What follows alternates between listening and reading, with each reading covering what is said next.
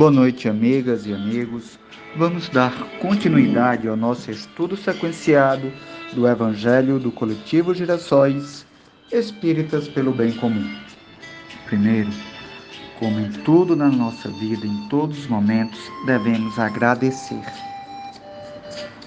Agradecer a Deus, nosso Criador, e a Jesus, nosso guia e amigo, por possibilitarem que tenhamos a oportunidade de seguir nosso processo de aprendizagem. Pedimos que nos ajude a enxergar nossa missão no mundo.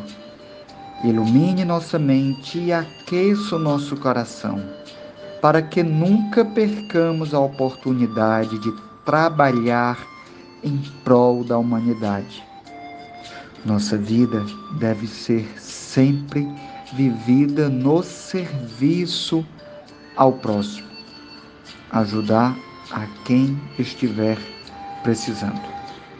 Hoje, assim como todas as quartas-feiras, vamos fazer vibrações pelos irmãos que sofrem todo e qualquer tipo de discriminação, sejam mulheres, negros, pessoas em situação de rua, LGBTQIA, indígenas e todos e todas demais.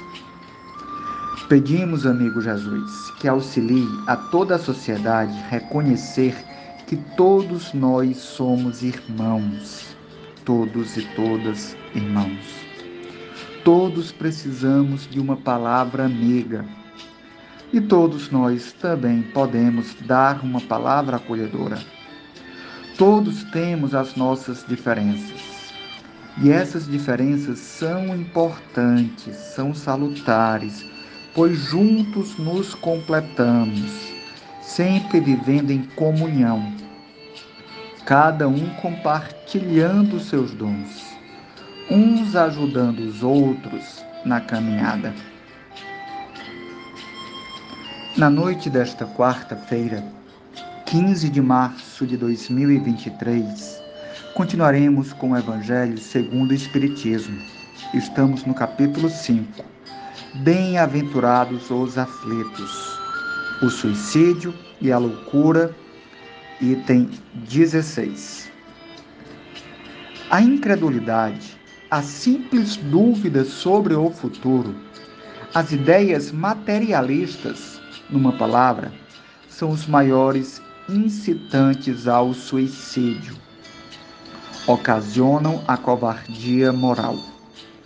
Quando homens de ciência, apoiados na autoridade do seu saber, se esforçam por provar aos que ouvem ou leem que estes nada têm a esperar depois da morte, não estão de fato levando-os a deduzir que, se são desgraçados, coisa melhor não lhes resta senão se matarem?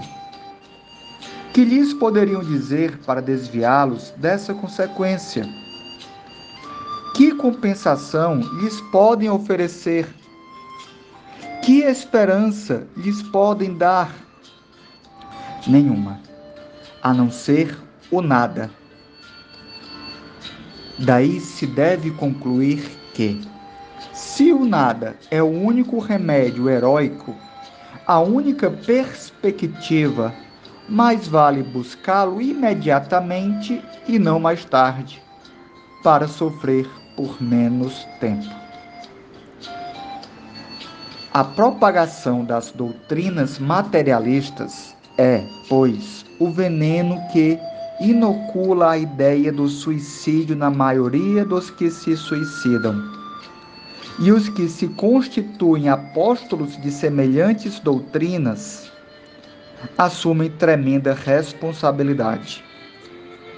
Com o Espiritismo, tornada impossível a dúvida, muda o aspecto da vida.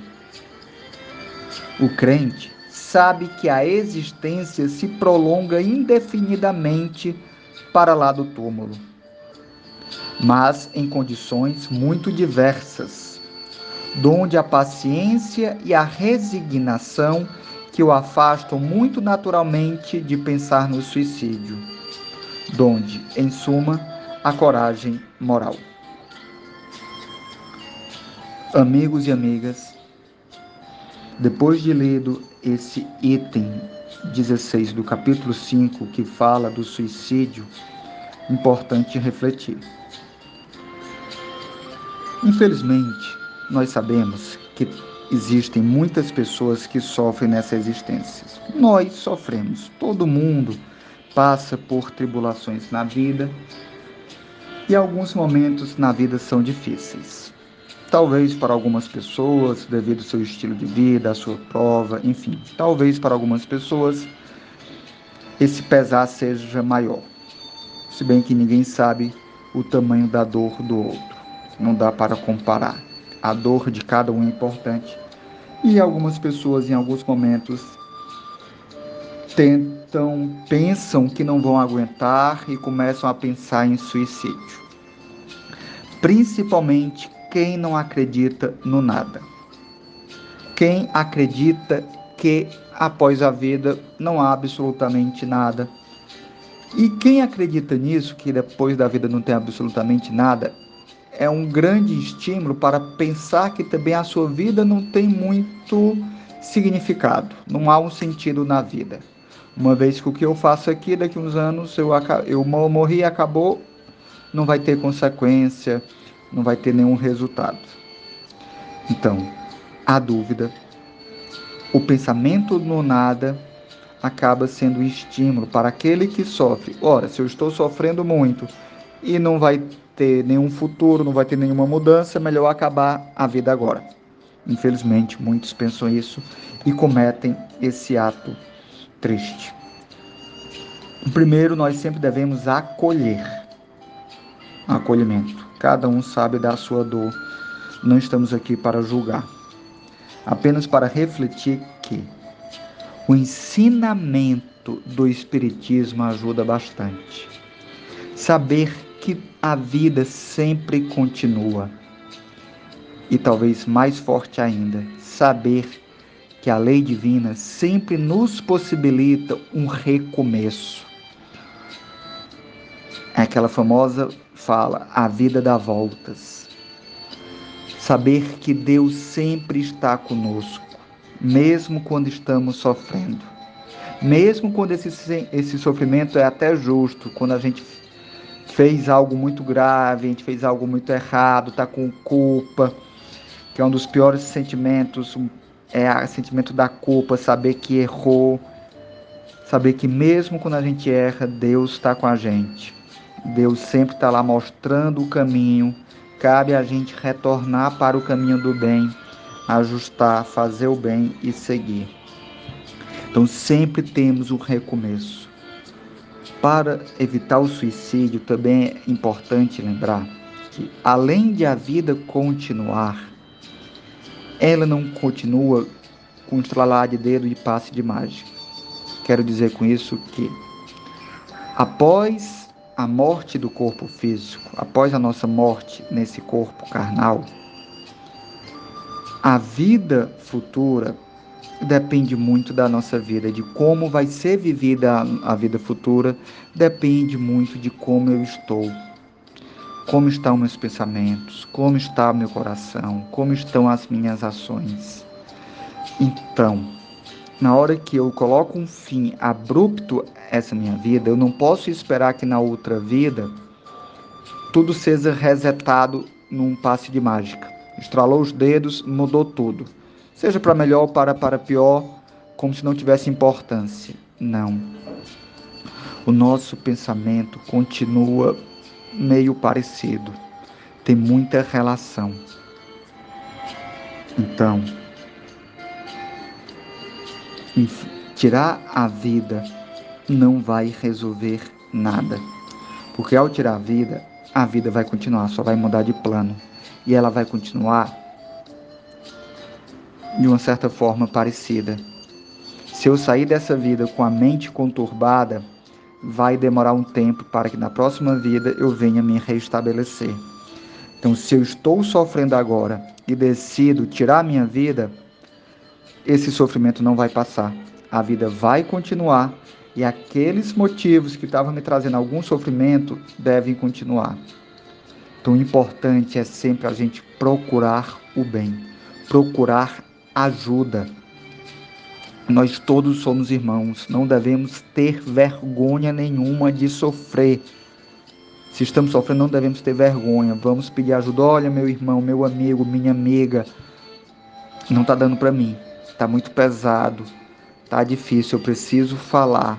Me ajude, por favor. Devemos pedir socorro.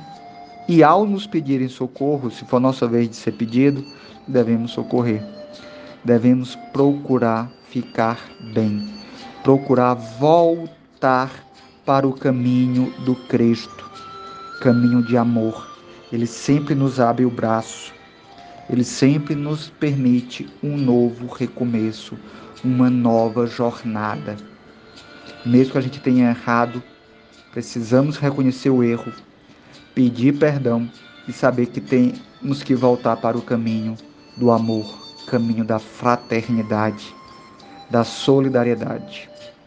Só seremos felizes quando a felicidade for compartilhada, cada um ajudando os outros. Obrigado por nos acompanhar neste estudo sequenciado do Evangelho do Coletivo Girassóis Espíritas pelo Bem Comum. Que todos fiquemos em paz, sabedores de nossa missão de seguir o caminho ensinado por Jesus, caminho de amor e de fraternidade. Que assim seja. Boa noite.